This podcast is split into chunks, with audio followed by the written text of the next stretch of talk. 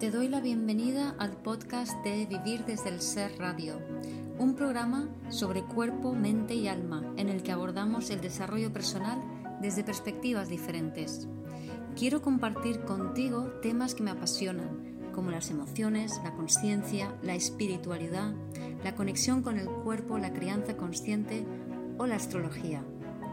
Mi nombre es Guiomar Ramírez Montesinos, soy psicóloga, astróloga, coach transformacional, escritora, fundadora del proyecto Consciente de Vivir desde el Ser y la presentadora de este programa. En este episodio te quiero contar mi experiencia con mi menopausia. Tengo 54 años y en torno a los 45-46 empecé con los primeros síntomas de la premenopausia.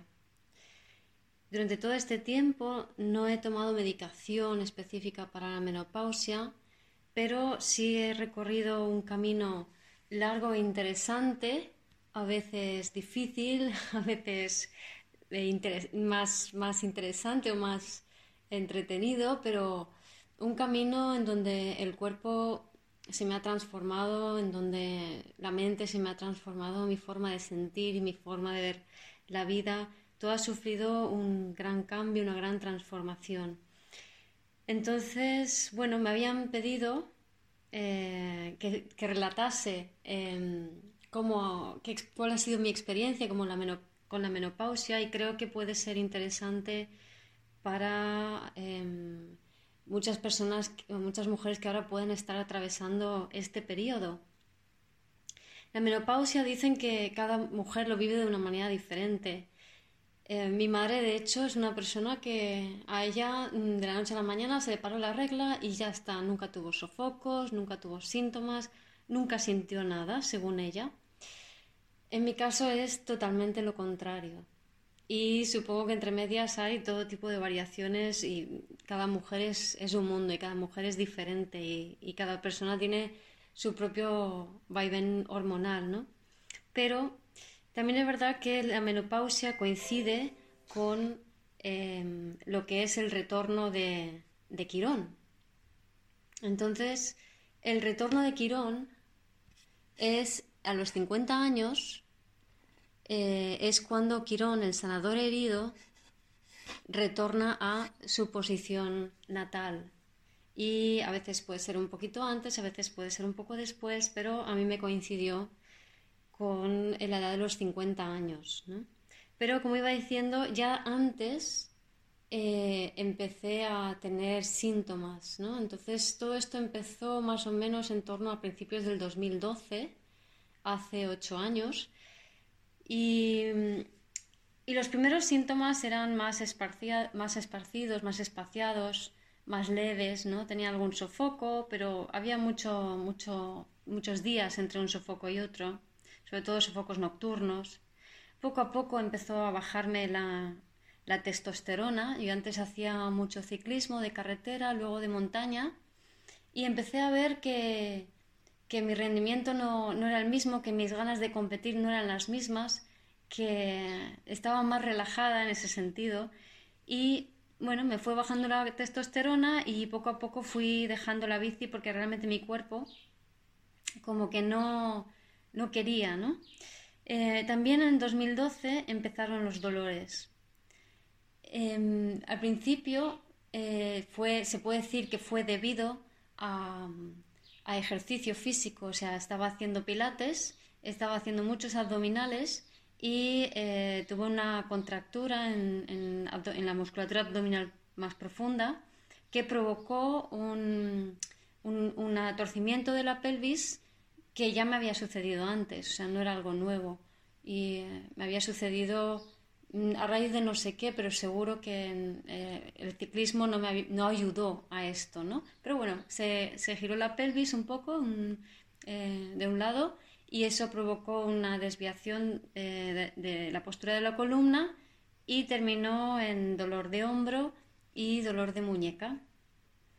Y mm, ese dolor abdominal y el de hombro, el de muñeca, provocó que al final dejara de hacer pilates porque me daba cuenta que solo lo estaba agravando, ¿no? Pero no quiero decir con esto que el pilates sea malo, ni mucho menos, al contrario, me parece un ejercicio fantástico y me ayudó muchísimo ¿no? a, estabilizar mi musculatura abdominal, mi core, que se llama, ¿no? esa faja abdominal que es la que realmente sustenta todo tu cuerpo cuando está en buena situación. ¿no? Entonces, el tema es que eh, cuando me tuve esa contractura, conecté en ese momento con una memoria celular de mi abuela relativa a, en este caso, asco y odio. Entonces, en este quiero recalcar esto un poco porque, insisto, no se trata que el ejercicio me hizo daño, sino que coincidió con la activación de una memoria y con realmente el inicio de muchas activaciones de memorias celulares, ¿no? Que, volviendo al tema de Quirón, hay eh, Melanie Reinhardt, que es una experta en Quirón, es una experta de referencia, los cuales grandes astrólogos de hoy en día que estudian a Quirón se han basado en ella, en su trabajo. Em, ella comenta en su libro sobre Quirón cómo en, el momento del retorno es el momento de, la conexión con la savia, ¿no? de, la, de la conexión con tu alma es cuando por fin encarnas completamente tu alma. Y para eso hay todo un proceso. Eh, ella indica que es de pocos meses, creo que eran seis meses antes del retorno a Quirón, donde se empiezan a movilizar esas memorias celulares. Pero en mi experiencia o en mi caso eh, ha sido bastante antes, ¿no? Y empiezo con los primeros síntomas en hace ocho o nueve años y, a los 50 llego al retorno de Quirón hace cuatro, ¿no? Entonces, ya cuatro años antes y hasta cuatro años después, yo estoy viviendo em, esas memorias celulares que van subiendo, que van saliendo y que voy eh, transmutando, ¿no? Al principio de manera más mm, espontánea e inconsciente y posteriormente desarrollé, eh, a raíz de tener que lidiar con todos los dolores que luego fueron surgiendo, em, desarrollé el ejercicio de memorias celulares que podéis encontrar en mi página web vivirdeselser.com en herramientas. Bien, en un principio las primeras memorias que me empezaban a salir eran relativas a vidas pasadas y mm, esto coincidió con unos cursos que fui haciendo que me ayudaron a abrirme eh, abrir mi percepción, abrirme multidimensionalmente. Y al mismo tiempo es cuando em, empecé a activar la astrología en, esta vida, por así decirlo, porque la manera en que conecté con la astrología, si bien era algo que me fascinaba desde que era adolescente y me acordaba de los signos solares de las personas, em, no era un conocimiento que, he estudiado realmente, sino que de un día para otro, de la, noche a la mañana, después de leer Las lunas de Eugenio Caruti, de repente algo en mi cabeza se activó y a partir de ese momento fui capaz de leer la carta astral completa, integrada y ver misión de vida en ella, cuando antes sí conocía el lenguaje, lo que son los planetas, signos y casas y demás, pero no podía leer completamente una carta astral para nada, ¿no? Entonces, digamos que cuando inicia esta premenopausia, sucede esto, ¿no? Primero, esas conexiones con, vidas, con vidas pasadas y memorias celulares, que el dolor que está, digamos que el dolor lo que refleja es que esas memorias están allí preparadas para em, poder salir, ¿no? Entonces me empieza a doler toda la espalda, Em, cadera, hombro, hombro derecho, muñeca, brazo. Y todos estos dolores, luego más adelante entiendo que tienen que ver con la fascia, ¿vale? Que es donde em, entiendo que se, se almacenan o se reflejan las memorias celulares. Bien, entonces lo dicho, empieza los sofocos, empiezan los dolores, las memorias celulares, baja la testosterona, aumenta mm, la percepción sensible, aumenta mi capacidad multidimensional, ah, empiezo a funcionar cada vez más con el lenguaje simbólico gracias a la astrología. Eh, empiezo también una serie de cursos y talleres donde casualmente aparecen en mi vida, nunca hay casualidades, y es cuando empiezo a abrirme multidimensionalmente cada vez más. Luego eh, explicaré la parte astrológica más adelante para mostrar cómo también hay una coincidencia en los tránsitos que van indicando estas diferentes etapas. También en esa época empiezo a perder la vista, ¿no? En, lo que es la presbicia, ¿no? la típica pérdida de vista por la edad, que sucede por, una, por esa falta de testosterona y, o sea, esa disminución de testosterona y la consecuente relajación muscular y relajación facial que eh, a la vez trae otros problemas de la fascia. ¿no? Entonces, algunos síntomas, aparte de la relajación del músculo ocular que hace que a partir de esa edad, que es bastante típico, perdamos vista y vayamos perdiendo vista y además esa pérdida de vista sucede como a golpes, ¿no? De repente, en un golpe pierdo vista, más adelante al cabo de un año en otro golpe vuelvo a perder más vista, ¿no?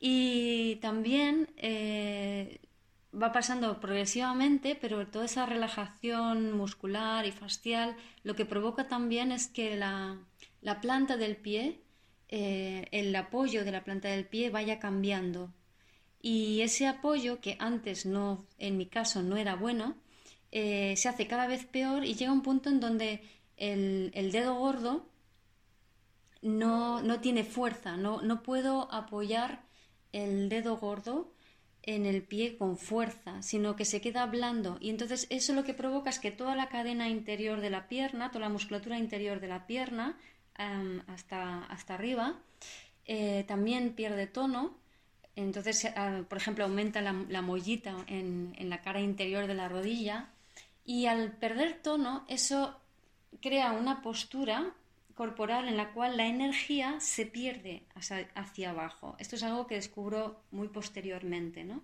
Pero cuando tenemos esa postura, cuando se nos... es como si en la parte interior de la pierna se cayese la energía hacia abajo, em, ahí estamos perdiendo energía. Y yo esa energía la estaba eh, perdiendo sobre todo em, a nivel colectivo, ¿no? Estaba perdiendo en los demás. En, en, ese momento tenía ya el centro terapéutico abierto, hacía tres años, y estaba a punto, y también estaba simultaneando con la gestión de, de una revista online.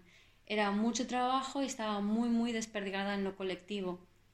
Un año más tarde es cuando ya dejo suelto la revista, lo paso a otra persona porque era un poco excesivo, pero sigo em, de una manera entregada a los demás, ayudando a los demás, trabajando para los demás, apoyando a los demás y no desarrollando mi propio trabajo, sino realizando un trabajo más de gestión y mi propio trabajo, mi propia misión de vida muy dejado de lado. Em, entonces, em, Después van pasando los años, van pasando el tiempo y un par de años después de, tengo una etapa, primero hay una etapa de ansiedad al principio, una ansiedad muy elevada que sube y baja y después empieza una etapa de como de más tranquilidad, como de más sensación de, estar en mí, aunque todavía no lo estaba. ¿no? Siguen eh, los sofocos cada vez más, siguen las memorias de vidas pasadas, cada vez más pérdida de masa muscular, pérdida de peso también en un principio y el dolor, más dolor, cada vez más dolores. Voy tratándome, ya explicaré de qué maneras, pero voy tratándome con diferentes terapias que van de vez en hay pequeños alivios, pero no hay una mejoría significativa al principio hasta que llegó así los primeros cuatro años de la premenopausia y cuando ella llega a, los 50 empiezan los síntomas más fuertes, ¿no? más intensos.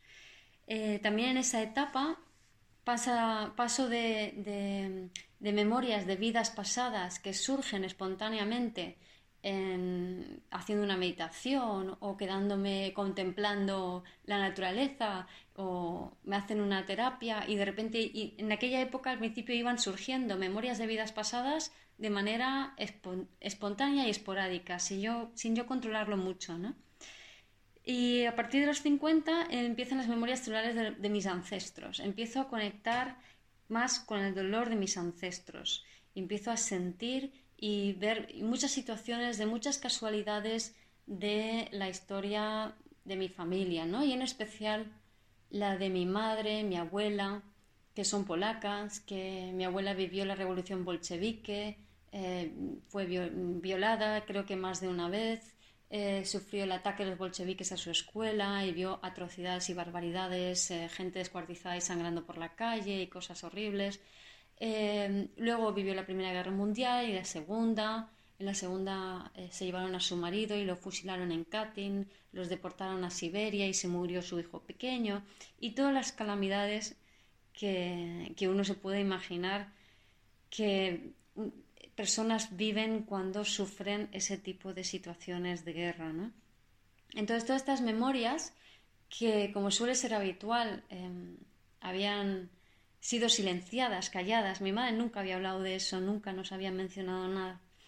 Pero empiezan a salir y empiezo a tener esas conversaciones con mi madre y empieza a contarme cada vez más historias. Posteriormente em, conecto con mi primo, que también indaga en su familia y me cuenta más historias. De ahí es donde voy viendo el panorama que efectivamente em, estoy sintiendo todo el dolor de mis ancestros y lo estoy purgando a través de mi cuerpo. ¿no?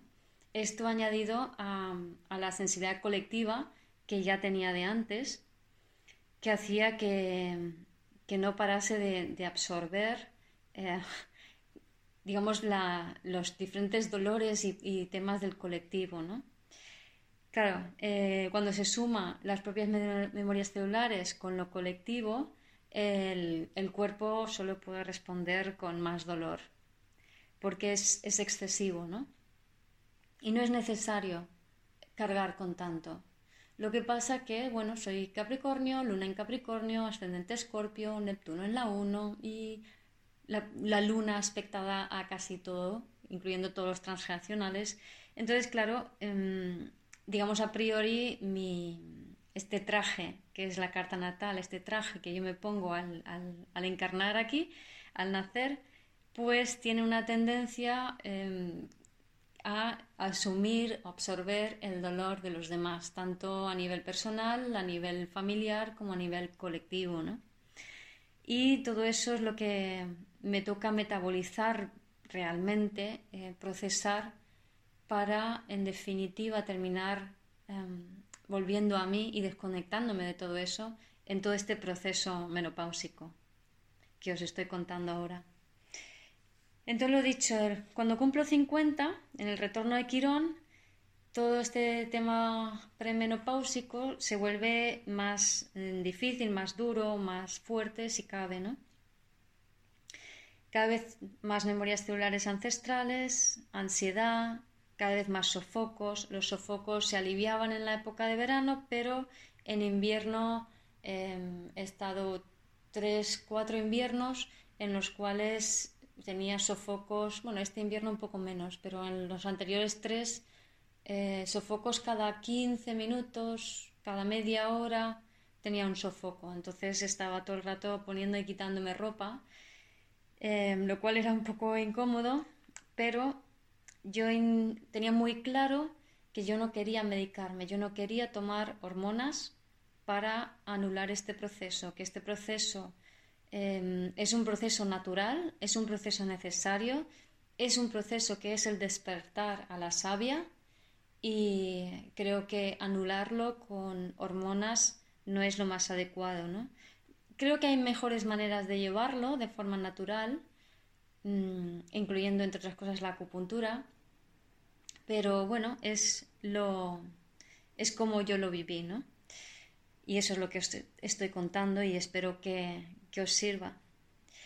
Bien, más síntomas, pues progresivamente ya de antes, pero donde más se nota es empiezo a perder la, la concentración, eh, tengo olvidos, es como que la mente se va disolviendo, ¿no? Se me fue disolviendo Em, pasé de ser una persona con una capacidad de visión y de concentración muy nítida, muy clara, o sea, con la mirada muy puesta en el, exterior, en el mundo y con, mucha capacidad analítica, a de repente olvidarme de citas que había dado, em, despistarme, no poder concentrarme. pero esto no me asustó porque entendía que era parte del proceso y porque considerando que Plutón atravesaba mi casa 3 y Neptuno la 4, pues era algo de esperar, ¿no? Entonces lo tomé como algo normal y creo que es algo habitual y no es algo de qué preocuparse, al contrario. Es una invitación a dejar de funcionar con esa mente lógica racional tanto para empezar a, a usar más la capacidad, la percepción sensible, la capacidad sensitiva, y la mente multidimensional. También es verdad que en cuanto a los dolores, mm, estuve varios años abusando un poco de los analgésicos, en concreto del ibuprofeno, porque era el que mejor me iba, ¿no? Pero es que llega un punto donde sufrir tanto dolor todos los días, que vale, que soy ascendente escorpio y es un poco lo que nos toca a veces, ¿no? Eh, era, era no, no, tenía, no me quedaba otra. Era como que o me tomaba esto o no encontraba alivio de otra manera, ¿no? Porque ni, ni con masajes ni con tratamientos conseguía el alivio. También em, se me caía mucho el cabello. De siempre había tenido problemas de poco cabello, en la, o sea, se me clareaba en la parte alta Em, y en temporadas, sobre todo en otoño, en primavera, tenía más caída de cabello, ¿no? Pero empezó una etapa, desde más o menos mm, con los 50 años, hace cuatro, donde la pérdida de cabello empezó a cada vez ser más recurrente, más habitual y al final era todo el año. Y progresivamente la calidad del cabello también fue empeorando, como si el desequilibrio hormonal que estaba viviendo de alguna manera afectase a la película grasa del, del cabello, ¿no? También el insomnio apareció, sobre todo porque cuando tienes sofocos por la noche, pues muchas veces te despiertan, ¿no?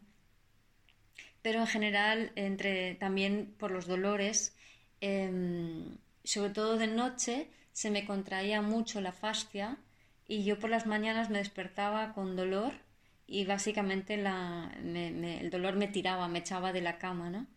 Em, entonces, entre los sofocos, eh, el dolor de espalda y que se agudizaba al amanecer, mm, dormía poco, me despertaba entre medias y bueno, mm, no tenía problemas de cansancio porque en realidad tenía mucha energía, tenía demasiada energía, pero em, es un desequilibrio que hay que tener en cuenta, ¿no? También de vez en cuando tenía subidas de tensión sanguínea y em, junto con la ansiedad, mucha tensión en la zona de la boca. al ser ascendente escorpio, es normal que siempre haya problemas de boca o tensión, mucha tensión en la boca. Y en mi caso, eso llevó hace ya 20 años a perder un par de muelas por exceso de estrés vivido en una situación laboral que aguanté ocho años de, de mobbing, de acoso. Entonces, bueno, pero la tensión siempre había estado y, continuó. Em, junto con esa ansiedad y con ese exceso de energía, pues digamos que la boca em, sufrió también más, ¿no? No llegaba a tener bruxismo, em, sí que hice una corrección de la mordedura porque la mordedura y la, forma en que tenía los dientes hacia adentro, em, inclinados hacia adentro, implicaba como un triple cierre, me dijo mi dentista, ¿no? Y entonces mm, yo, lo mío es comunicar y una comunicadora no puede tener una boca que está diciendo estoy aquí encerrada. Entonces eh, hice todo un, trabajo de, recuperación, de reparación, de, de, no brackets, pero estuve poniéndome a línea de ente, estuve tratando de para abrir la, mordedura y también para aclarar los dientes, para facilitar la, expresión, ¿no? Por supuesto, esto coincidió con el tránsito de Plutón por mi casa 3 y en concreto sobre mi Mercurio, ¿no? Em, también en esta época viví un enfrentamiento a raíz de una relación con mi miedo al rechazo y mi miedo al abandono. Entonces viví muy intensamente esos miedos y en vez de tomé una decisión muy clara y consciente de que cualquier emoción que iba a vivir en esa relación la iba a procesar en mí, porque entendía que era algo mío, que la relación simplemente lo que estaba haciendo es eh, despertar ese, esos patrones que están en mí, pero esos patrones son míos, no pertenecientes a la relación. Entonces viví mucho el miedo al rechazo y el miedo al abandono, pero me lo sostuve y me di a mí misma lo que exigía fuera. Mm, si exigía comunicación, me daba a mí mismo comunicación, si, exigía atención, o pretendía exigir, porque nunca llegaba a decirlo, ¿no? Em, entonces me daba a mí misma atención y así hasta que llegó un punto en donde dejé de sentir carencias en esa, en esa relación. Después pasamos a, los 51 años, fue similar a los, a los 50, pero ya empezaba a ser un poco más, un poquito más tranquilo, ¿no? Em, también es verdad que desarrollé entonces el ejercicio de memorias celulares. También empecé a comunicar más en las redes, eh, escribiendo artículos y demás, sacando información nueva y publicando mi libro. Y todo eso ayudó, junto con todo el trabajo en la boca, a expresar todo lo que la energía estaba estancando en mi cuerpo a sacarlo fuera.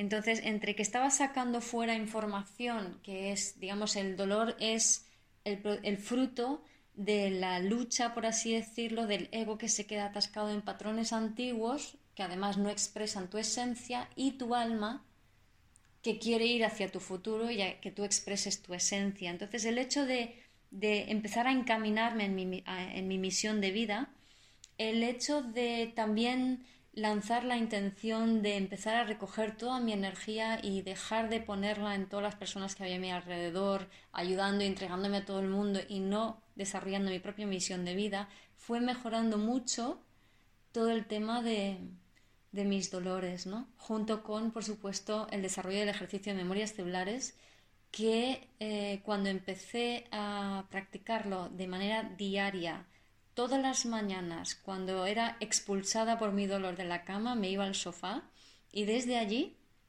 lo que hice fue em, hacer el ejercicio dos o tres veces cada mañana y durante el día también, cuando me surgía alguna emoción, cuando me surgía algún dolor, hacía el ejercicio de memorias celulares.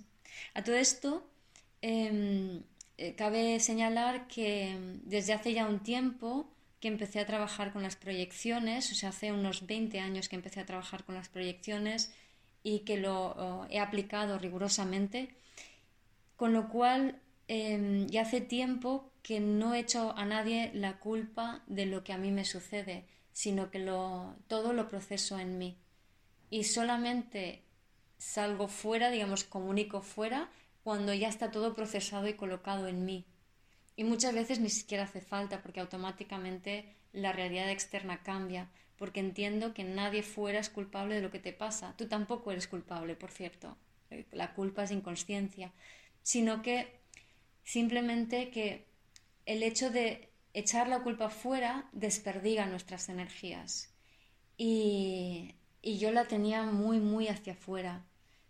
Con el ejercicio de proyecciones fui de alguna manera recogiendo mi energía y luego ya con la intención de recoger lo que quedaba que estaba colocado en los demás en, la forma de yo te ayudo, ¿vale? El yo te ayudo tiene culpa encubierta, aunque es algo más difícil de, de saber, ¿no? de observar.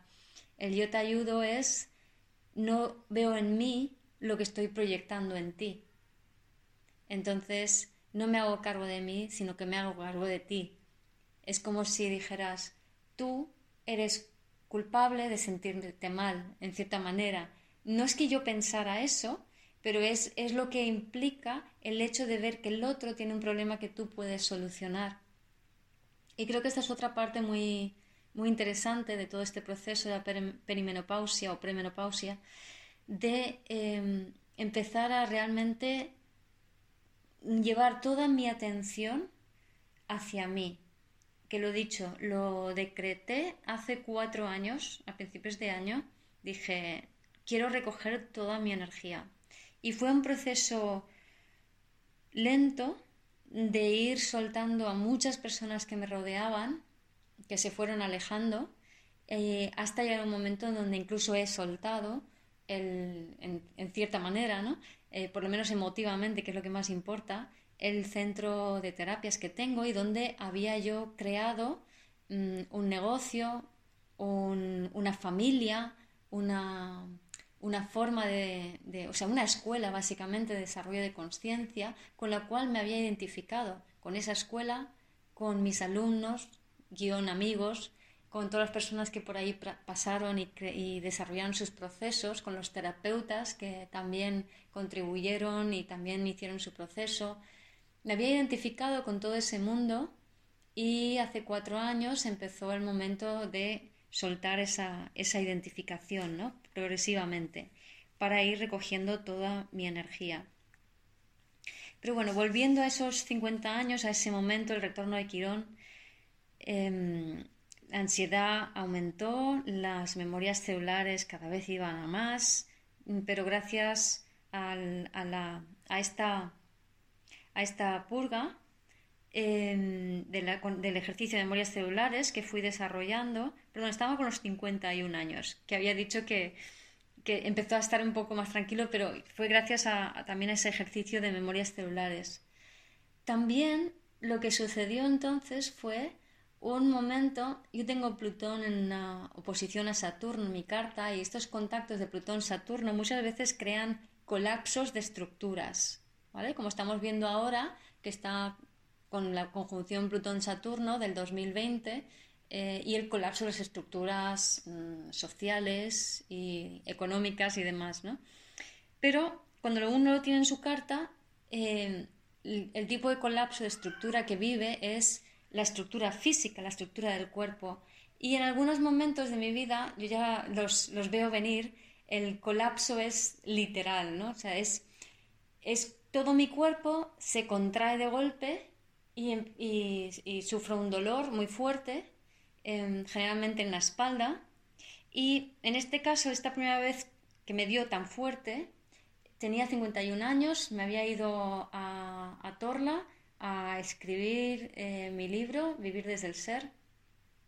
Y em, estaba, hacía tres días que estaba allí, tenía este problema de la pelvis un poco girada, el dolor de hombros y tal. Total que de repente estaba en una cama dura, me estaba costando dormir y al tercer día me despierto a las 3 de la mañana. Por cierto, esa es la hora en la que entraron a llevarse a mi abuelo, esa es la hora en que entraron a llevarse a mi madre, mi abuela y su familia para deportarlos a Siberia. Y a las 3 de la mañana tengo una, lo que luego entendí es una pericarditis, que es una especie de contracción de la fascia y la musculatura de la zona del pericardio Em, que se contrae el diafragma, em, la musculatura intercostal, toda la, toda la fascia de la faja torácica por delante y por detrás. Y la sensación, para que podáis entender, es como estar de repente enterrada debajo de piedras, de piedras grandes. Era una sensación de, de contracción, colapso hacia adentro total de toda la caja torácica con un dolor bastante intenso. Em, por suerte, entendí que era un proceso que significaba otra cosa, entonces no, tuve miedo, no, no sentí ansiedad y entendí que simplemente tenía que pasar el proceso. Tomé un analgésico, el ibuprofeno de rigor que siempre me acompañaba en esa época.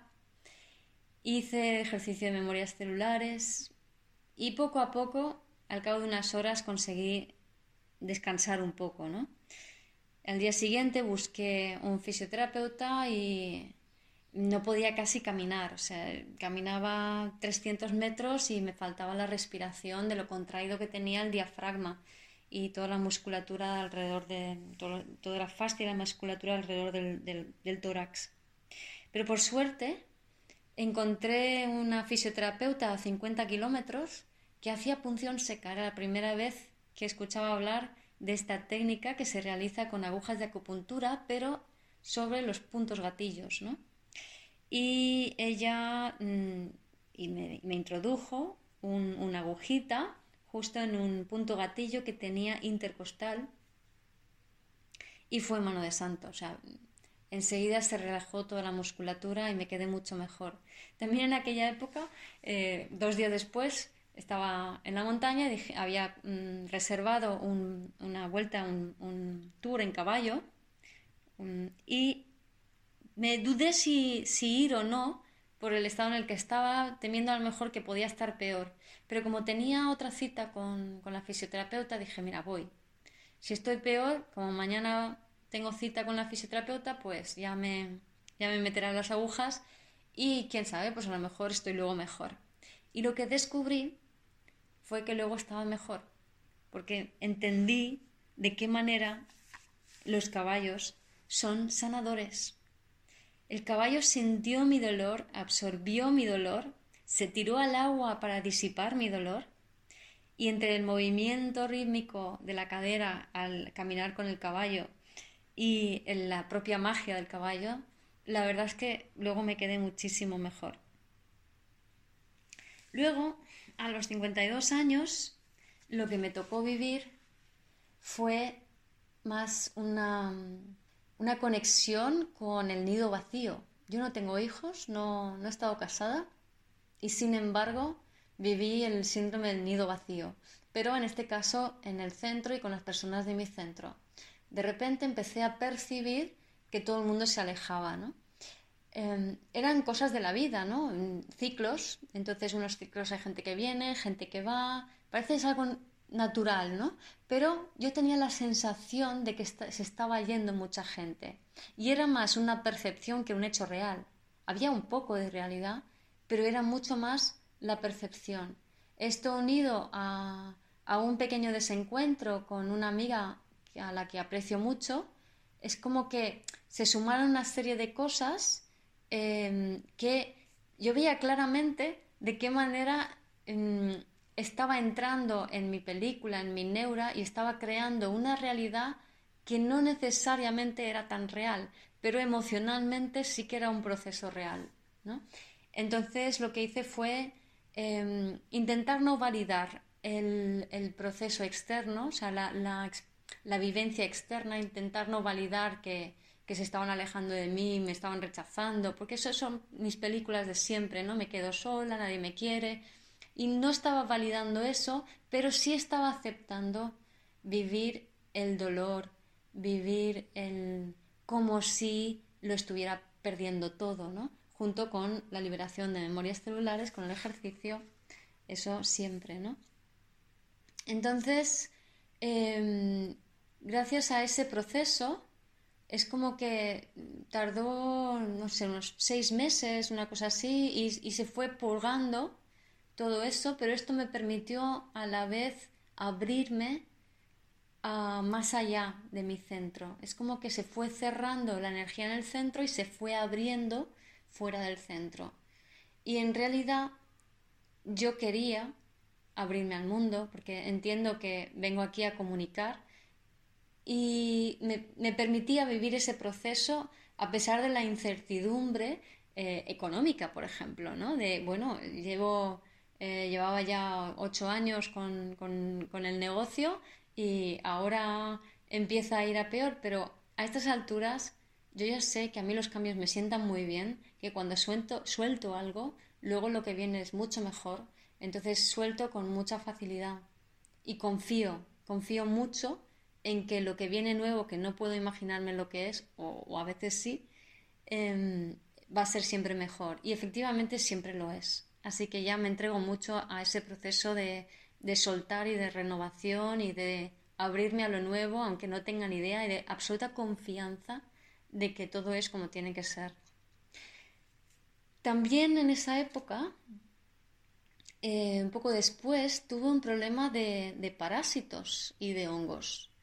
Entonces, esto es curioso porque, lo he dicho, al igual que mencioné al principio el tema de la, del Pilates que me, hizo daño, entre comillas. Yo entiendo que no es el Pilates en sí ni los profesionales que lo hacían, sino es, son cosas que ocurren em, casualmente, que ocurren...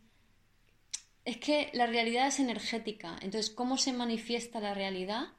A través de lo material, a través de lo físico, puede ser de varias maneras y suele ser de varias maneras a la vez.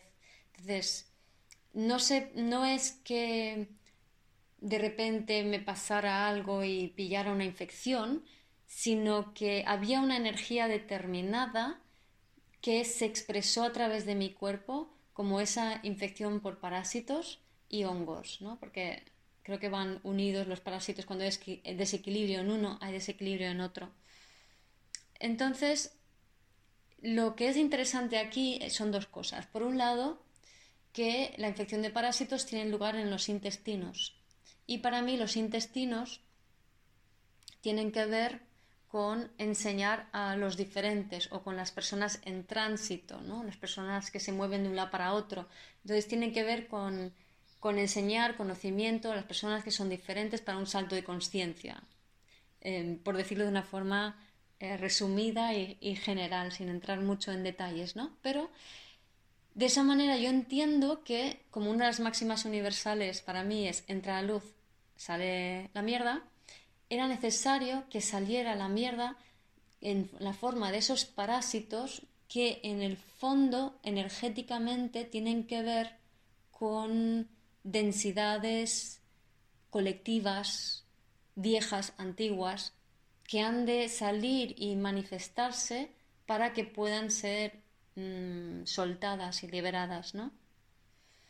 Entonces, lo otro curioso de los parásitos es que provoca una serie de síntomas que está bien tener en cuenta para muchas personas porque son bastante más frecuentes de lo que uno cree. Y esos síntomas son ansiedad, depresión o tristeza, infecciones, por ejemplo, de hongos, problemas en la piel, como em, que parecen como acné, ¿vale? Es algo que también esta menopausia o premenopausia me ha traído muchos problemas en la piel y muchos de ellos yo creo que son debidos a estos parásitos, porque cuando tienes parásitos y el cuerpo, el, el cuerpo se desequilibra, aparecen otro tipo de infecciones y muchas de ellas como las infecciones víricas se reflejan a través de la piel, a través de, la piel que le cuesta curarse, de granitos y de todo tipo de problemas o de sequedades y demás. También es frecuente con los parásitos, em, aquí estamos hablando de parásitos intestinales, por ejemplo, aumentar de peso o disminuir de peso o las dos cosas. Tener ojeras o mm, dolores de estómago, hinchazón de estómago, gases, sentir fatiga, tener la mente como abotargada o la mente como si estuvieras em, como si estuvieran las luces apagadas en tu mente, como que no tienes la mente clara, también es otro síntoma de estos parásitos. Y es algo a tener en cuenta. Yo en mi caso los traté con biomagnetismo, que me parece la técnica más eficaz para el tema de parásitos, hongos, virus y bacterias. Em, pero también lo traté con, medicamento, en este caso con Lomper.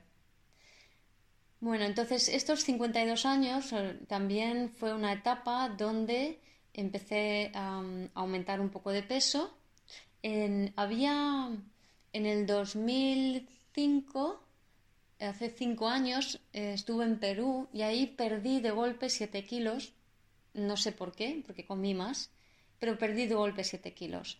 Y a partir de los 52 años, es decir, hace 3 años, empecé otra vez a aumentar de peso.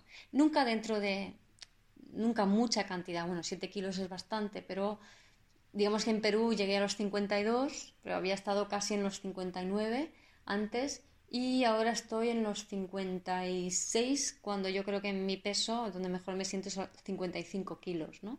Y con ese aumento de peso también es aumento de la grasa del abdominal, ¿no?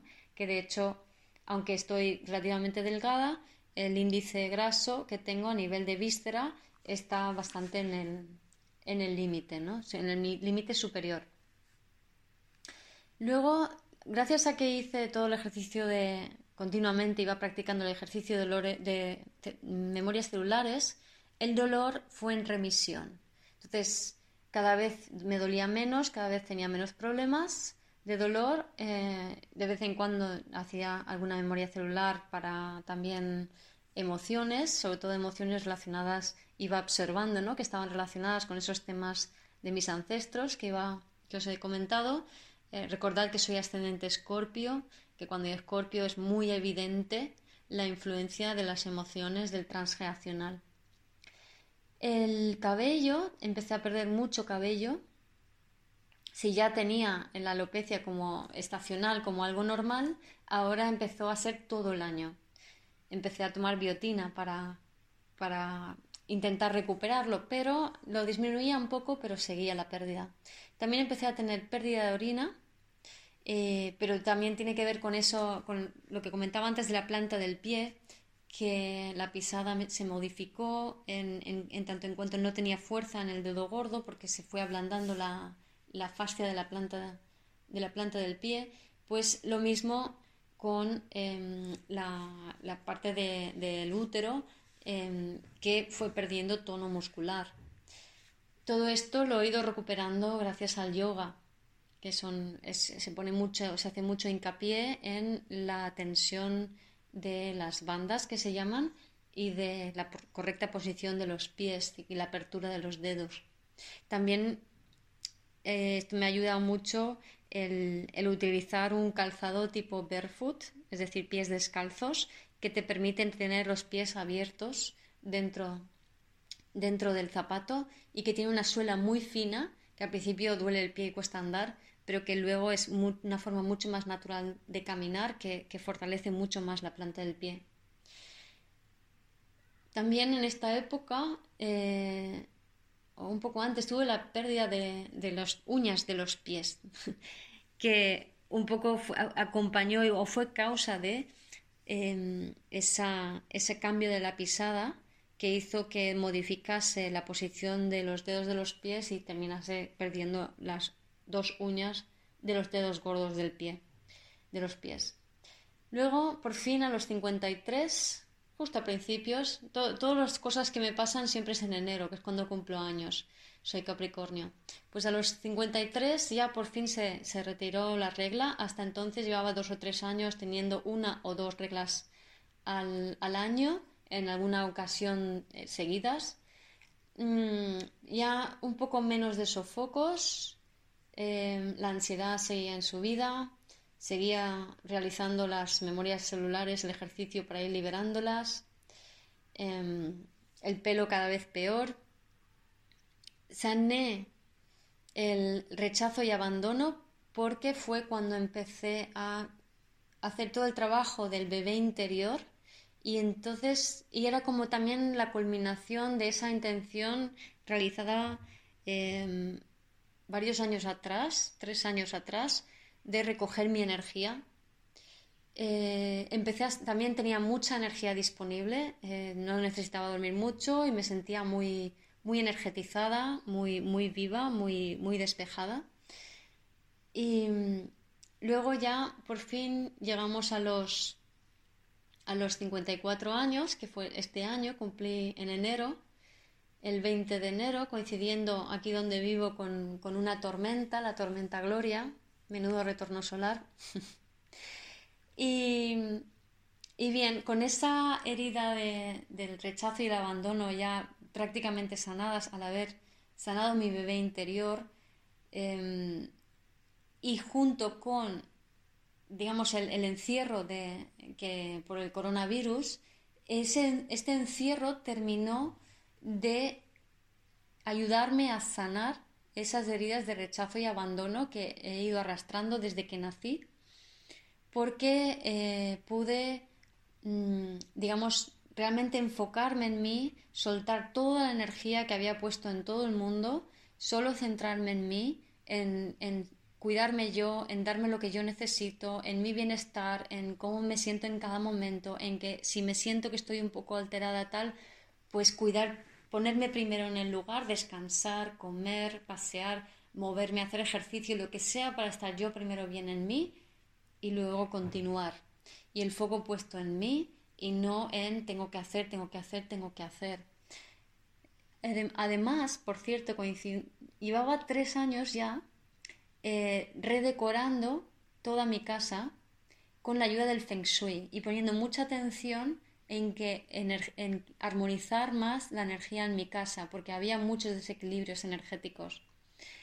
Y esto coincide que termino de realizar todas estas reformas muy poco antes del encierro. Entonces a mí me pilla el encierro con una casa, con un hogar eh, muy cálido, como los que ven mis vídeos creo que han podido comprobar, muy cálido, muy acogedor. Y mm, en un momento donde ya eh, estoy, terminando de, de sanar a mi bebé interior, terminando de conectar conmigo, terminando de cuidar todos esos aspectos de mí y respetarme al máximo. Y entonces es cuando por fin el dolor desaparece durante el encierro por completo, eh, el cabello deja de caer, incluso sin, dejando de tomar la biotina, y empieza a crecer de nuevo. Los problemas de la piel aumentan durante el encierro, sobre todo al principio, por, em, porque a pesar de todo el cuidado que tengo, la energía colectiva es muy potente y sobre todo al principio me puede, ¿no?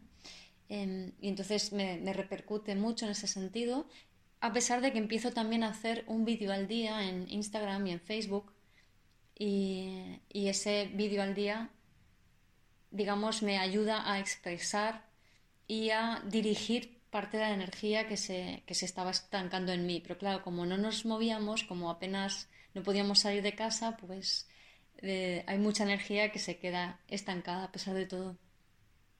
A, esta altura, a estas alturas ya prácticamente no me quedan memorias celulares en el cuerpo para, para ir liberando. Sí, de vez en cuando aparece algo, pero es muy anecdótico, muy residual. Em, y después de varios años de deconstrucción muscular, a los, y a esa deconstrucción muscular, esa destrucción muscular, contribuyó también eh, todo el tema de los parásitos intestinales, que de alguna manera es como si se fueran comiendo toda mi musculatura. Pero lo dicho, creo que en mi caso sobre todo era parte del proceso.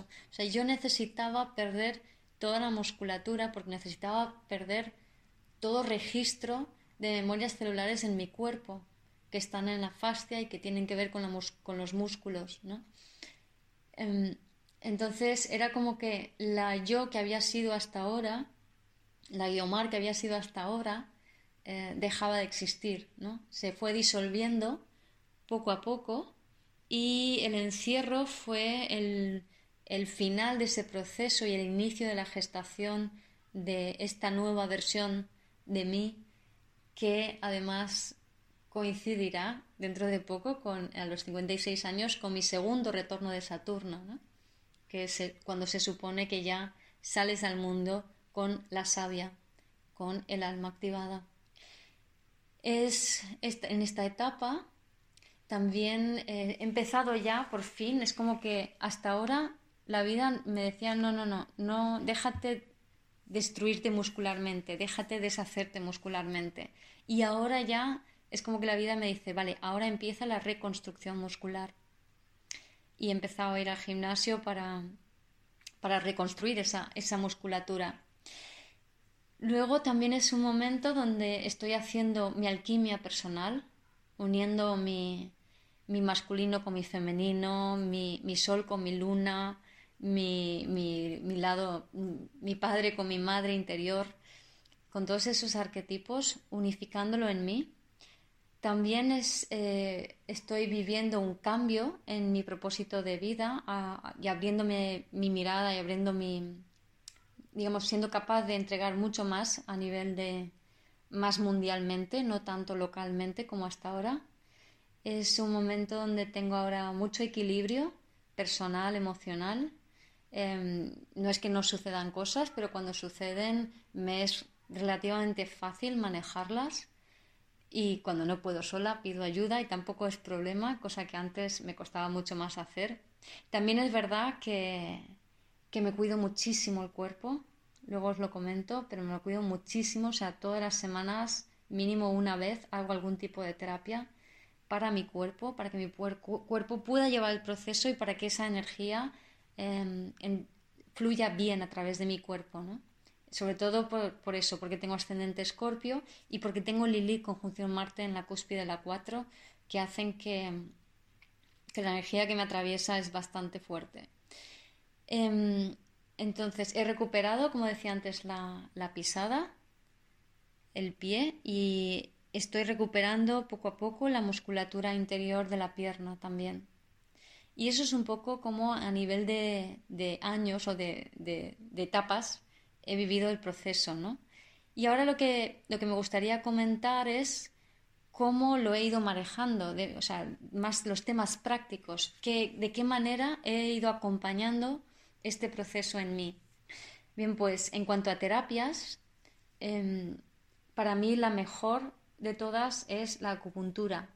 La acupuntura es la que más me ha ayudado a equilibrar mi cuerpo junto con el shiatsu, porque el shiatsu es un masaje que se hace directamente sobre la fascia y la fascia está muy comprometida en esta etapa por las memorias celulares que, digamos, la fascia es, el órgano intermediario de las memorias celulares.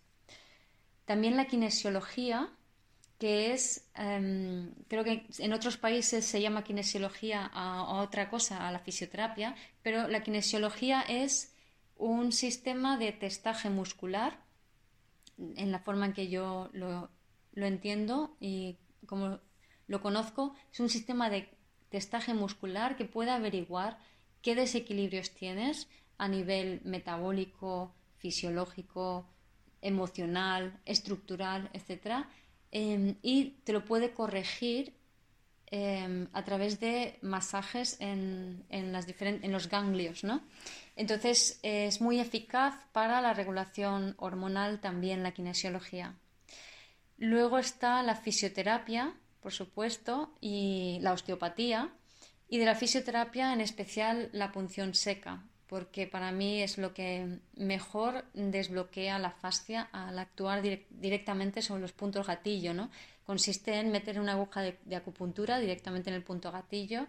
Es verdad que hay gente que puede ser aprensiva y que le da miedo las agujas, pero para mí la ganancia es tanto, no tengo mucho miedo a las agujas, pero vale la pena porque el, efecto es muy, muy notable y, muy bueno, ¿no?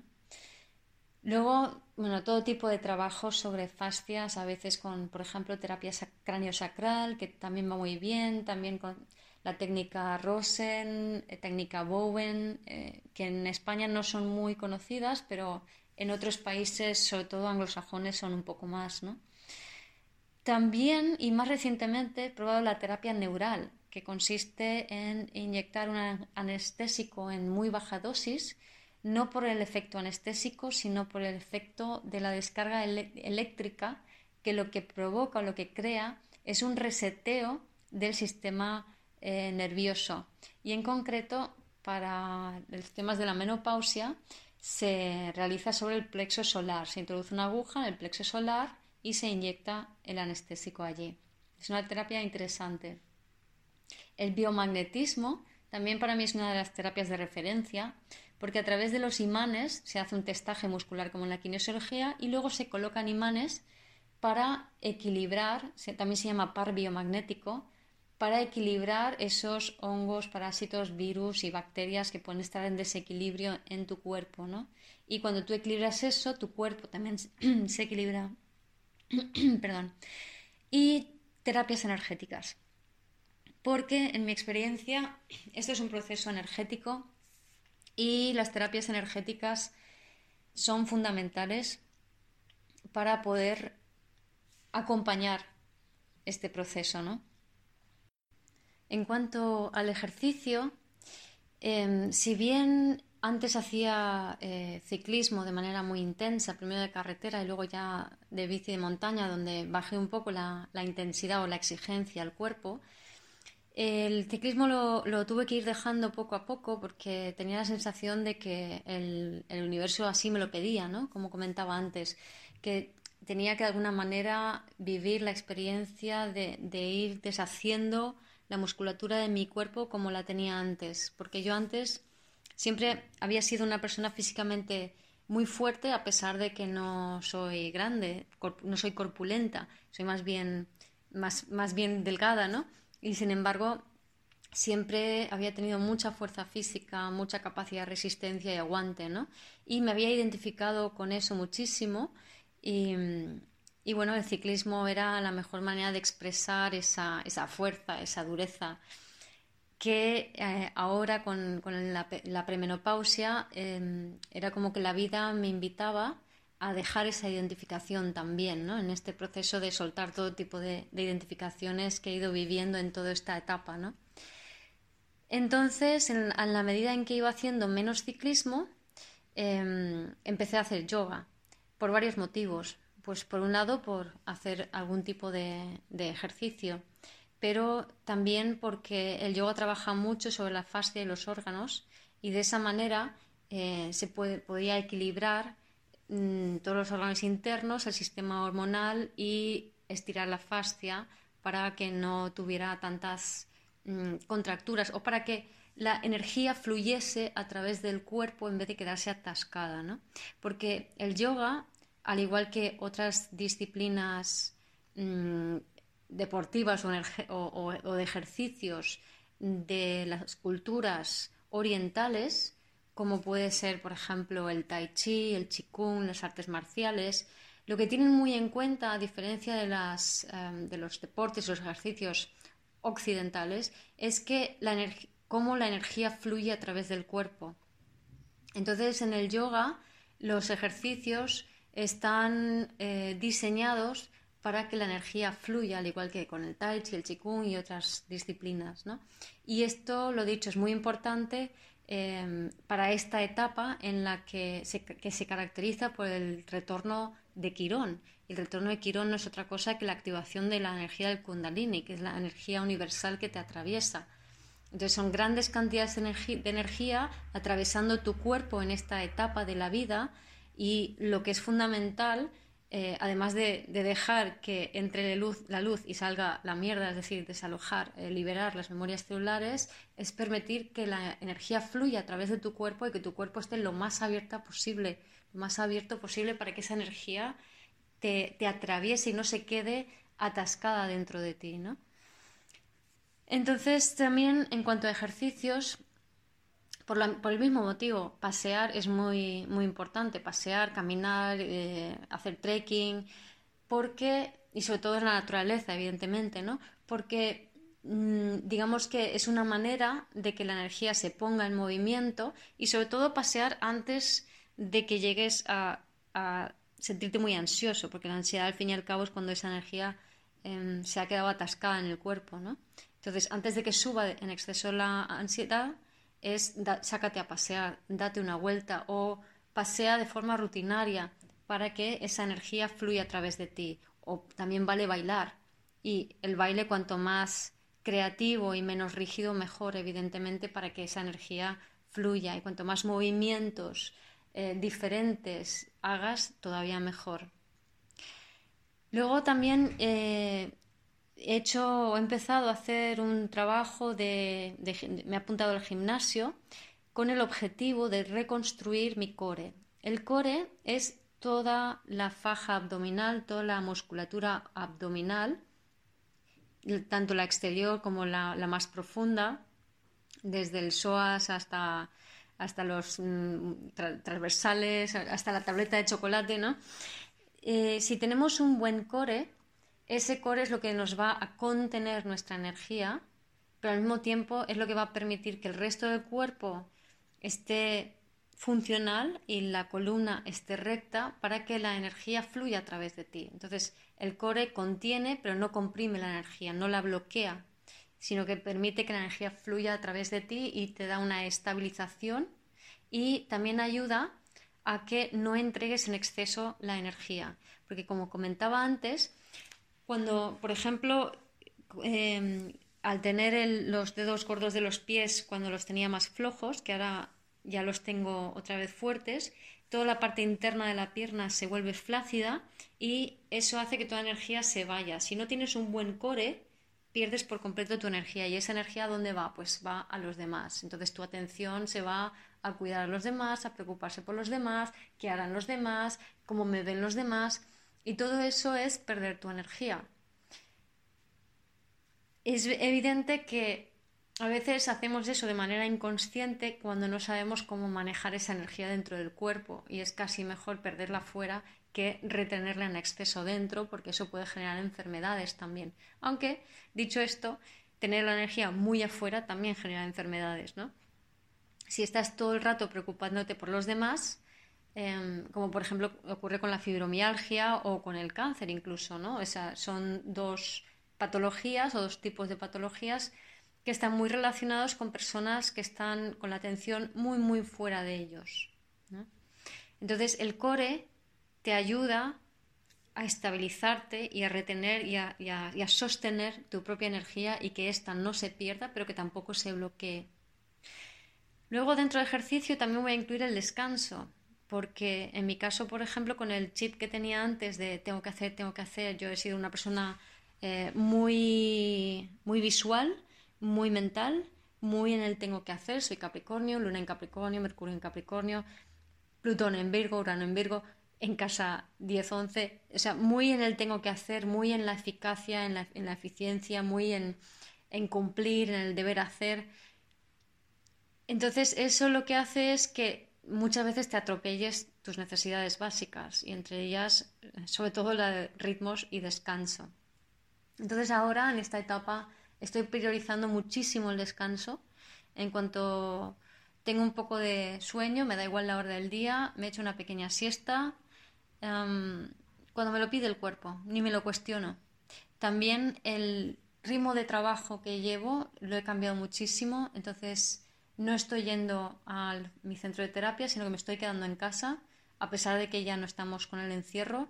Y eso lo que me permite es que mi energía no solo que no esté tan dispersa, sino que además em, puedo adaptarme a mi ritmo con facilidad, porque puedo, a no ser que esté con una consulta o algo, una interactuación así con, alguien online, puedo permitirme el lujo de parar y dejar lo que estoy haciendo en cualquier momento, ¿no?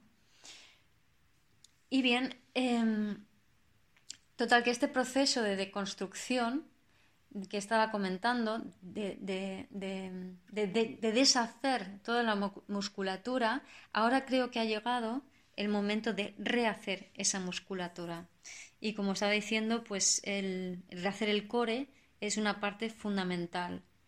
También em, en los últimos dos años, em, junto con, esta reconstrucción que estoy empezando ahora, Em, es verdad que he aumentado mucho la frecuencia de, terapias, de trabajo sobre el cuerpo, hasta tal punto de que invierto bastante en, terapias y en mi autocuidado. ¿no? Entonces, cada semana voy de una a tres veces a algún especialista, ya sea acupuntura, shiatsu, biomagnetismo, terapia neural, terapias energéticas, kinesiología, como mencionaba antes, ¿no? o fisioterapia cada semana voy de una a tres veces mm, para trabajar sobre mi cuerpo y para que mi cuerpo esté lo más abierto y que permita que fluya la, energía a través de, él, ¿no?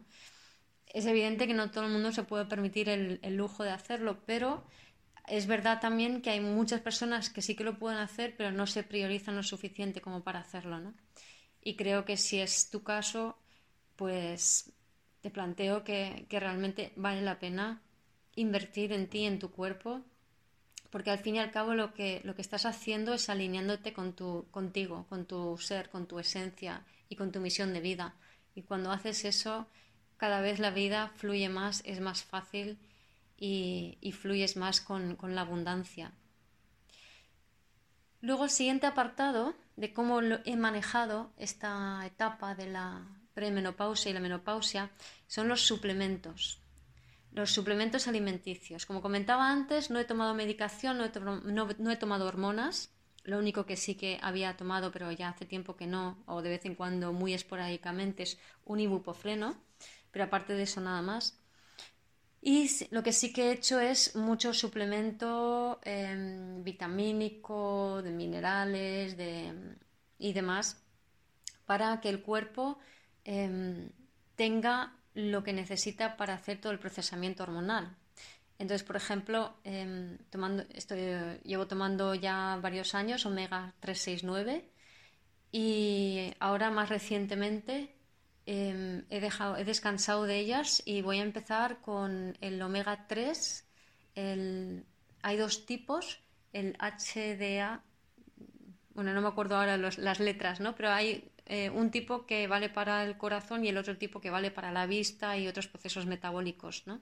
Entonces ese, omega 3, que es el que estoy ah, tomando ahora, seguido del el fondo de armario de mis suplementos es el omega 3 el magnesio, eh, la equinacia y los probióticos. Entonces, el magnesio, a veces tomo magnesio solo, otras veces magnesio con potasio y dosis de 300 a 500 miligramos por día, idealmente, porque el magnesio repercute directamente sobre la flexibilidad muscular, sobre la, contractura. Si no tomo magnesio, al poco tiempo mis músculos se vuelven más secos y más rígidos y lo noto muchísimo. Luego la equinacia, no es que lo tome regularmente, pero siempre está allí y en cuanto noto cualquier debilidad en mi sistema inmune, tomo equinacia, que es una planta maravillosa para el sistema inmunológico. Entonces, para un resfriado o para cualquier cosa, te tomas equinacia y enseguida se corta. Otro fondo de armario, como decía, los probióticos. Probióticos son esas bacterias buenas que ayudan a los intestinos yo desde que soy adolescente he tenido mm, problemas de, cándidas, entonces ya me acostumbré a tomar probióticos y, regularmente mm, tengo siempre en la nevera y cuando veo que me hace falta porque uno de los síntomas que se me olvidó comentar antes de la menopausia es el aumento de flujo. ¿no? He tenido mucha, mucho flujo, supongo que también en parte debido a la infección de parásitos em, y el desequilibrio que eso produjo sobre mi flora pero ahora ya lo tengo mucho, mucho mejor, está bastante regulado y los probióticos es una parte muy importante, aparte de hacer un, tratamiento específico para, ello, ¿no? Luego, para el tema del pelo que se me caía, em, estuve tomando biotina. Estuve tomando biotina bastante tiempo porque tuve la alopecia bastante, bastante fuerte y cuando empezamos con el encierro dejé de tomar biotina con, la intención de descansar un poco y la verdad es que desde entonces ya es como que ha empezado a, regenerarse mi cabello muchísimo, ¿no? otra cosa que he probado que me ha sido muy útil es el Agnus castus, que es una planta que es un regulador hormonal para cualquier etapa de la mujer, que es muy bueno. Em, dicho esto, a mí me suele pasar con muchas cosas que durante una etapa las tomo me van muy bien y luego de repente me dejan de ir bien y entonces tengo que dejar de tomarlo. Pero sigo creyendo que, es, el Agnus castus es un producto muy bueno. Lo que sí que no he tomado, que se suele aconsejar, es la soja. A mí personalmente la soja me sienta muy mal.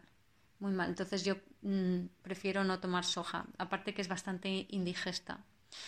Luego un suplemento vitamínico Em, voy variando, no siempre lo tomo, mm, a veces tomo, a veces no. Otra cosa muy interesante que llevo tomando desde hace poco es la vitamina D3, que dicen que también ayuda mucho a, la visión también. Em, y para cuando he tenido momentos en que me sube la tensión, el olivo, cápsulas de olivo. Y por supuesto, para todo el tema energético emocional, las flores de Bach no pueden faltar. Cada, cada X tiempo me hago una mezcla y la verdad es que ayuda muchísimo a regular toda la removida energética, emocional, de memorias celulares que, que acompañan todo este proceso. ¿no? Por último, en cuanto a autoterapia, como ya he mencionado, eh, el ejercicio de memorias celulares, el ir desalojando continuamente esas memorias celulares, bien cuando, tenga, cuando he tenido un dolor, bien cuando he sentido alguna emoción, algún miedo, algún susto, alguna rabia, cualquier emoción, incluso emociones como em, obsesiones o tristeza, también he ido liberando todo eso. Y cada vez que me hacía un masaje, por ejemplo un shiatsu, lo que le pedía al terapeuta es cuando encontraba un punto de gatillo que aguantase el dedo allí, porque entonces podía sentir el dolor de ese punto y en ese momento aprovechaba para liberar la memoria celular. Y es muy divertido ver cómo en cuanto yo saco fuera la memoria en la visualización, el dedo del terapeuta entra. Es como que enseguida se nota cómo se disuelve ese punto. Em, también el trabajo de bebé interior, que al igual que lo de memorias celulares podéis encontrar en mi web, en vivirdesdelser.com, en herramientas. Y ese trabajo de bebé interior, que aparece en la web como conectando con el cuerpo, por cierto, em, consiste en, como he mencionado antes, en nutrirme, en cuidarme, en cuidar mi nido, en hacer el feng shui de mi nido para que mi, cama, mi casa esté perfectamente eh, a nivel energético, para que me acoja, a nivel estético también, a nivel de comodidad, em, cuidar mi cuerpo, cuidar mi alimentación, cuidar cómo bebo, respetar mis ritmos, respetar mi descanso, eh, trabajar con mi cuerpo para que éste esté lo mejor posible, para que la energía pueda fluir a través de él y para que yo me sienta segura en mi cuerpo.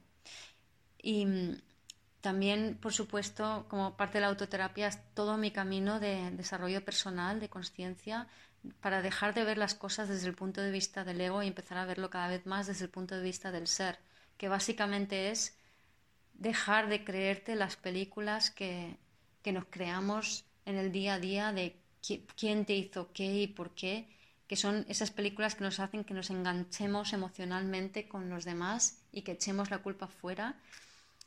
Pues una parte muy importante de poder sobrellevar esto, porque es una etapa de la vida en la que se remueven muchísimas emociones, muchísimas memorias celulares.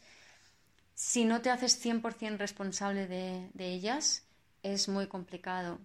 Yo a estas alturas llevo 20 años trabajando proyecciones, me resulta muy sencillo em, sostener mis emociones y no proyectarlas fuera, ¿no? Mm, de vez en cuando patino, de vez en cuando se me escapa un poco, pero, pero no me lo creo, o sea, no, no me creo mis proyecciones. Me veo hacerlas, me observo, a veces es intenso, pero no me las creo. Entonces siempre puedo volver a mí y conectar con mi cuerpo y liberar esas memorias o cuidarme y nutrirme para que toda esa, esa bronca emocional pues se rebaje, ¿no? Y no caer tampoco en, en, la depresión, en la tristeza, que esa es otra. Ese es otro trabajo importante que, que también hice, que desarrollé unas y creé unas cartas, las cartas de los 40 días, 40 pasos hacia tu felicidad, esas, esas cartas o esos pasos los desarrollé porque yo he pasado tres depresiones en mi vida y de niña fui melancólica, claro, o sea, con toda esa energía escorpiónica en la carta, em, he sido muy sensible a, a todo, a todo, al, ambiente, a mi familia, a mi madre, al colectivo. Entonces, todas esas emociones me las tragaba, me las chupaba en base a mis propias carencias em, nutritivas, emocionales, eh, de, necesidades básicas de cuando yo era bebé. Entonces yo era una máquina de absorber, como necesitaba siempre hambrienta de, de atención, de cariño, de alimento. Entonces, a falta de, lo que hice fue absorber toda la emoción, toda la energía emocional densa que había a mi alrededor. Y como es mucho, como era mucho, como era demasiado, el cuerpo lo que hace es Em, si no dejas de mirar en la misma dirección, digamos que desconecta, te desconecta y esa desconexión es la depresión o la tristeza. Entonces, mm, tenemos depresión cuando seguimos mirando al pasado y no cambiamos la mirada y no soltamos ese pasado. Así que otro trabajo importante ha sido para mí elevar la vibración para también poder soltar definitivamente ese pasado. Y la forma de elevarlo es simplemente hacer pequeños gestos diarios em, que me ayuden a sentirme mejor. Y uno de los que más efecto hacen, de los más potentes de todos, el, más potente, es ver el amanecer y levantarte antes de que salga el sol. Entonces, esa combinación de levantarte antes de que salga el sol y ver al amanecer es para mí lo que más me conecta con la alegría. Pero también, sobre todo la parte de despertarte antes del amanecer, he, observado que las personas más que vibran más alto y más abundantes se despiertan temprano. Los taciturnos no son tan abundantes, ¿no? Entonces, este también ha sido otra parte importante del, del proceso, ¿no? Y ya por último, ¿qué ha supuesto ese, este proceso? Pues ya lo he ido mencionando, pero voy a resumirlo aquí un poco. Pues esa, primero esa deconstrucción, ese deshacer de mi cuerpo para construir un cuerpo y una identidad nueva, ¿no? O sea, he vivido una disolución absoluta de quién era yo antes y, ahora estoy viviendo una reconstrucción hacia una nueva forma de, de, ser y de estar en la vida, ¿no? También ha supuesto una apertura multidimensional muy importante apartar un poco esa mente lógica racional. Em, yo tengo un cociente intelectual bastante alto, em, entonces siempre ha sido muy fácil para mí apoyarme en la mente y además ha sido casi como un escudo, como un sistema de defensa. Entonces dejar el sistema de defensa, que es mi mente, para permitirme abrirme multidimensionalmente, este es un paso, por cierto, de Virgo a Piscis, Em, eh, ha sido fundamental también en todo este proceso y además ha sido casi obligado, ¿no? Como luego veremos, tanto por las hormonas como por los tránsitos astrológicos.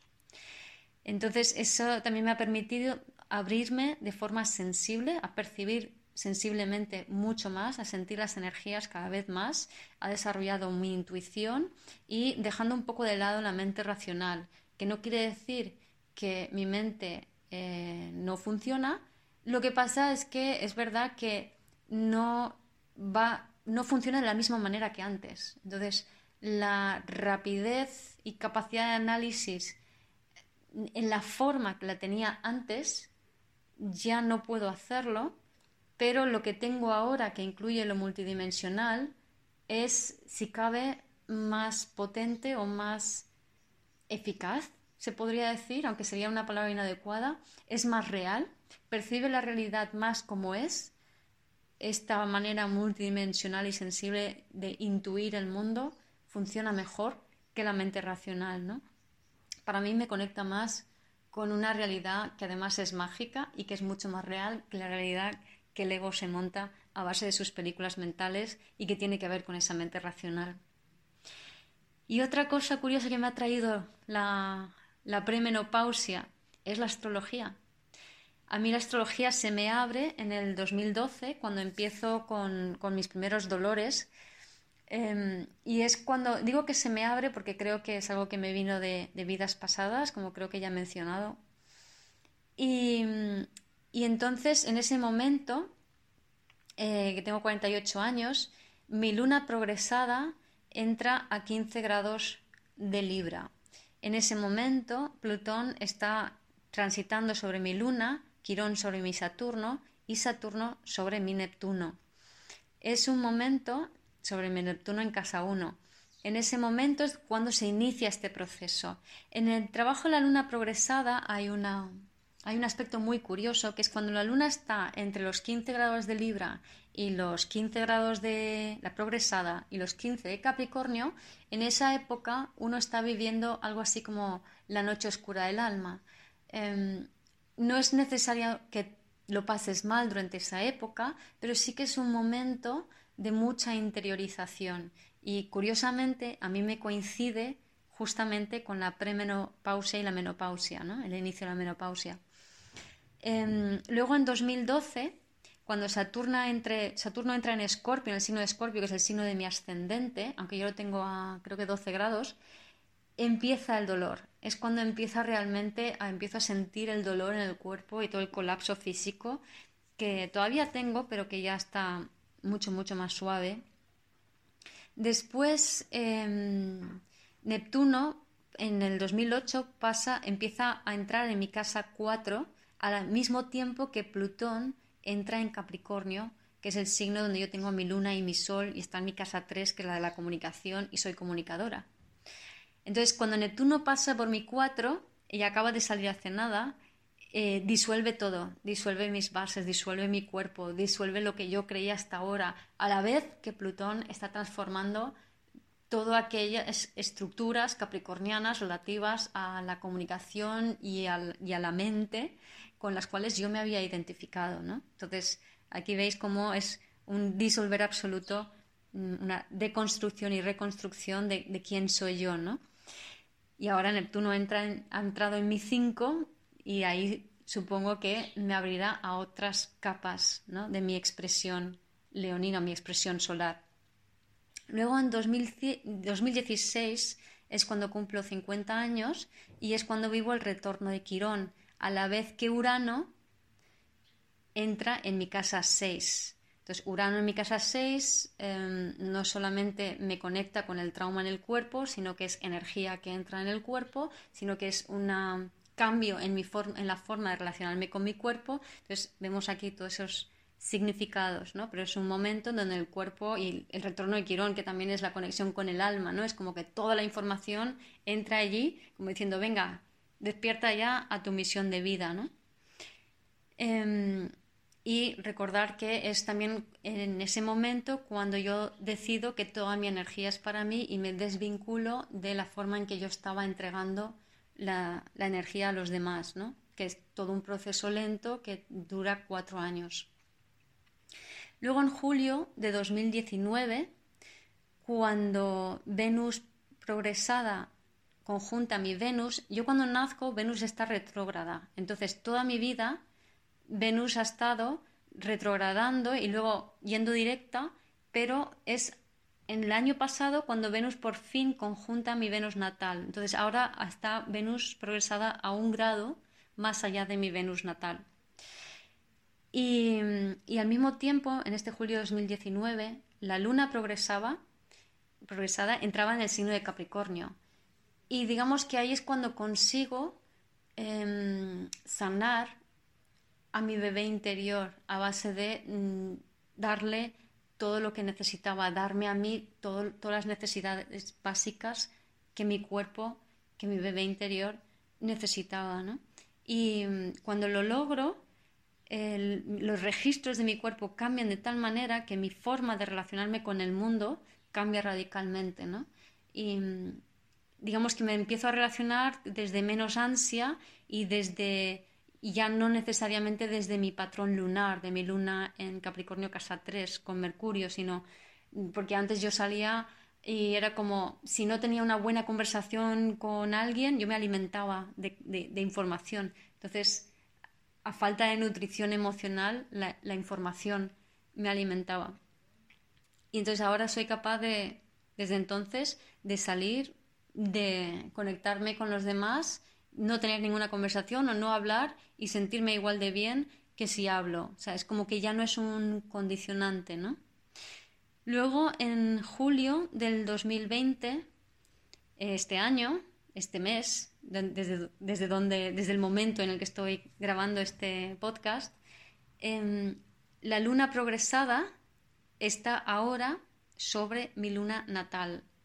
Entonces, eh, estoy ya a punto de lo que sería de salir de esa noche oscura del alma, que sería mm, esos 15 grados de, Capricornio. ¿no? A partir de ese momento, la luna progresada empieza, inicia el, digamos, el alargamiento de, los meses, ¿no?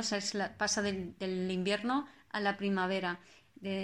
La noche se hace más corta y el día se hace más largo en la época de Capricornio, ¿no? Y eso es un poco el simbolismo que trae la luna progresada a este tipo de lectura, ¿no? En, estos momentos es cuando ya por fin estoy saliendo de esa etapa que inició hace ocho años. Y, ah, y en marzo también de este año, cuando Saturno eh, pasó por encima de mi Sol, que ahora ha vuelto a retrogradar y pasar por encima, a mi Sol a 29 grados en Capricornio.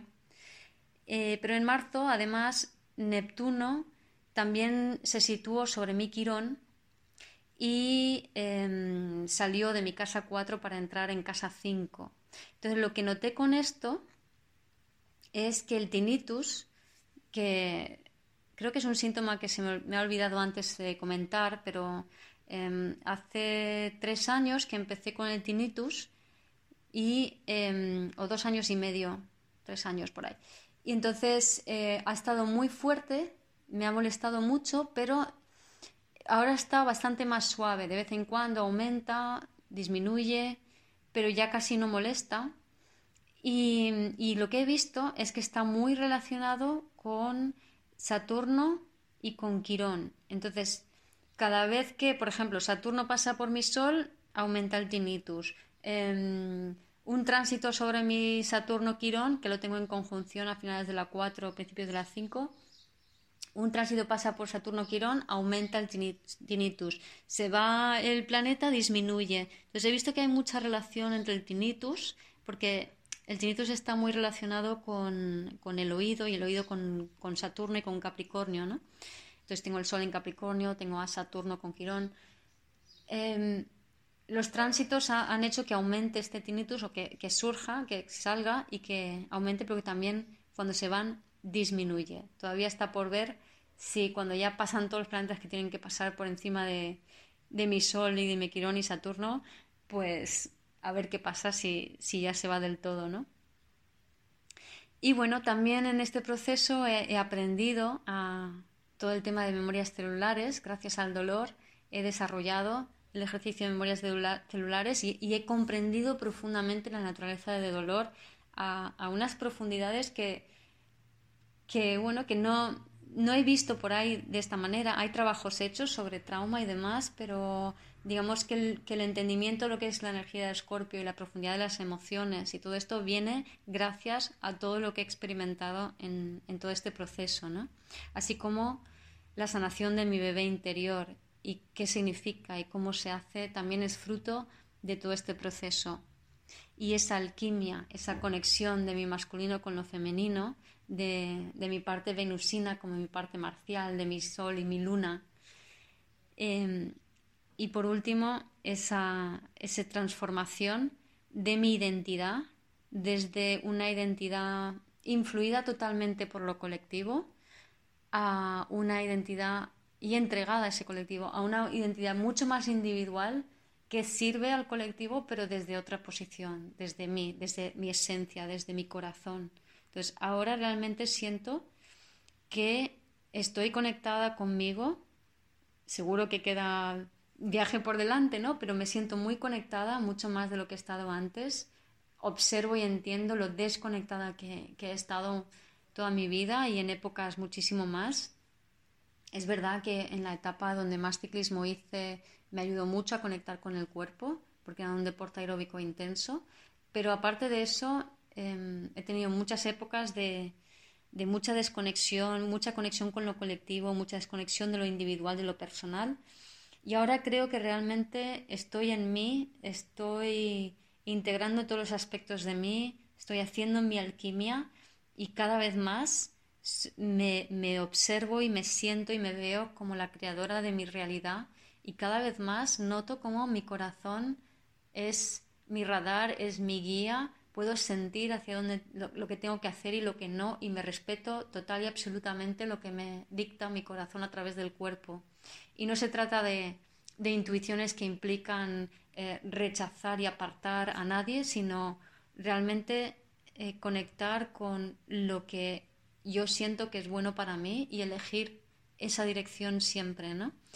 Y esto es un poco el fruto de todo este proceso de la de la premenopausia y la menopausia. Y esto es todo lo que me ha traído.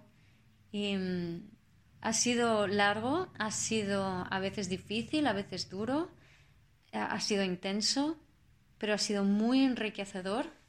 Em, es verdad que si uno no sabe lo que está pasando, pues puede resultar abrumador, porque cuando se disuelve todo aquello con lo que te habías identificado, lo normal es querer retener, pero si retienes lo puedes pasar muy mal, puedes tener pérdidas, puedes tener enfermedades y es importante a través de todo este proceso dejarte ir, dejarte llevar, aceptarlo, em, entender que es así. Para mí la astrología me ha dado además esas claves extras que en mi caso particular, que era normal que yo estuviese viviendo, por ejemplo, esa disolución, esa transformación, Plutón sobre mi luna, sobre mi Mercurio, Saturno por el ascendente, sobre mi Neptuno, ahora sobre mi Sol, antes sobre mi luna y Mercurio también, Neptuno por mi cuatro, pasando por Saturno, por Quirón y por supuesto iluminando todo mi árbol porque está